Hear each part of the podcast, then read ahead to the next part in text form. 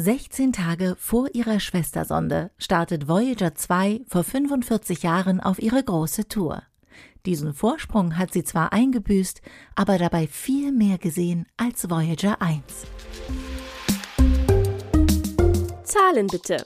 Jeden Dienstag neu bei Heise Online. Voyager 2 mit 54.000 Kilometern in der Stunde auf Grand Tour durchs Sonnensystem. Geschrieben von Martin Holland, gelesen von Isabel Grünewald. Zwar steht die NASA-Sonde Voyager 2 immer etwas im Schatten ihrer schnelleren und viel weiter von uns entfernten Schwester, aber sie hat ihr durchaus einiges voraus. Am 23. August 2022 ist sie seit genau 45 Jahren und drei Tagen unterwegs und damit nicht nur 16 Tage länger als Voyager 1, sondern länger als jede andere aktive Sonde der US-Weltraumagentur.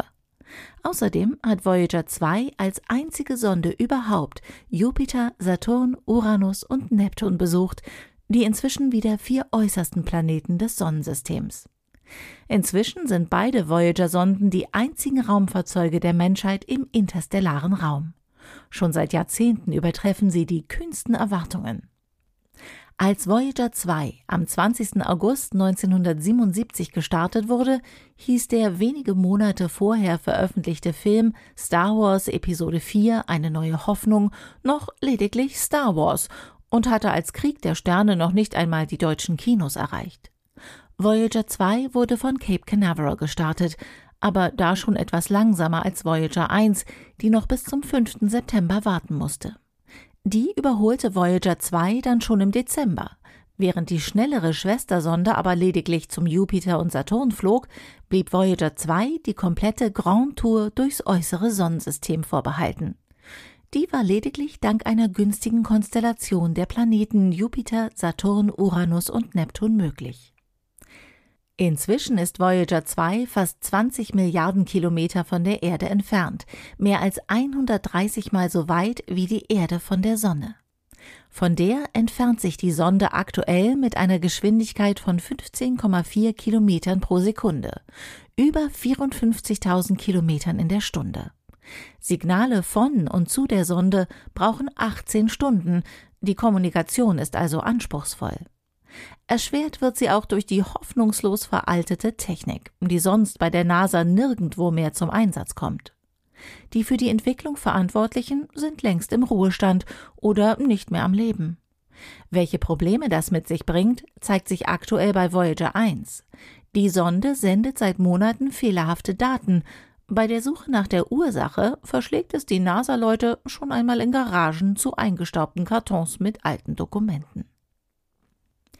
Trotz dieser Einschränkungen sind die beiden Raumfahrzeuge aber im wahrsten Sinne des Wortes an vorderster Front für die Wissenschaft unterwegs.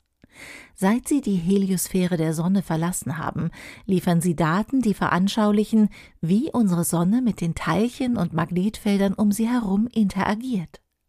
So haben die Sonden beispielsweise herausgefunden, dass die Heliosphäre 70 Prozent der kosmischen Strahlung und Partikel abblockt, die von explodierenden Sternen in unsere Richtung geschleudert wird. Damit lieferten Voyager 1 und 2 auch wichtige Daten für künftige Sonden, die ihnen womöglich einmal viel schneller folgen könnten. Angetrieben werden die Voyager-Sonden von Radionuklidbatterien, die Hitze abgeben, die in Elektrizität umgewandelt wird. Im Laufe der Jahre hat diese Wärme aber immer mehr nachgelassen, weswegen mehr und mehr Systeme abgeschaltet wurden, zuerst nicht essentielle, später aber auch immer wichtigere. Auch die Heizungen der noch funktionierenden wissenschaftlichen Instrumente laufen schon lange nicht mehr, erklärt die NASA jetzt.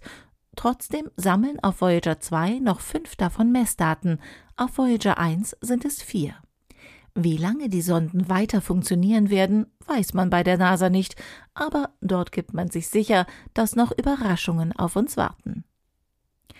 Zu den wichtigsten Missionen der NASA-Geschichte gehört das Voyager-Programm aber nicht nur wegen der Erkenntnisse, die die Sonden geliefert haben, sondern auch, weil sie seit ihrem Start inspirieren.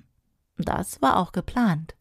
So wurden ihnen goldene Platten mitgegeben, die Botschaften für jene enthalten, die sie dereinst finden könnten. Zur bekanntesten Rezeption des Programms gehört der Auftritt der fiktiven Sonde Voyager 6 in Star Trek der Film. Auch das 1990 aufgenommene Porträt des Sonnensystems mit der Erde als Pale Blue Dot ist zu einem Meilenstein der Forschungsgeschichte geworden.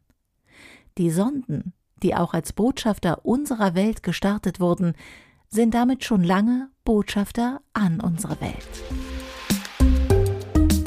Zahlen bitte. Jeden Dienstag neu bei Heise Online.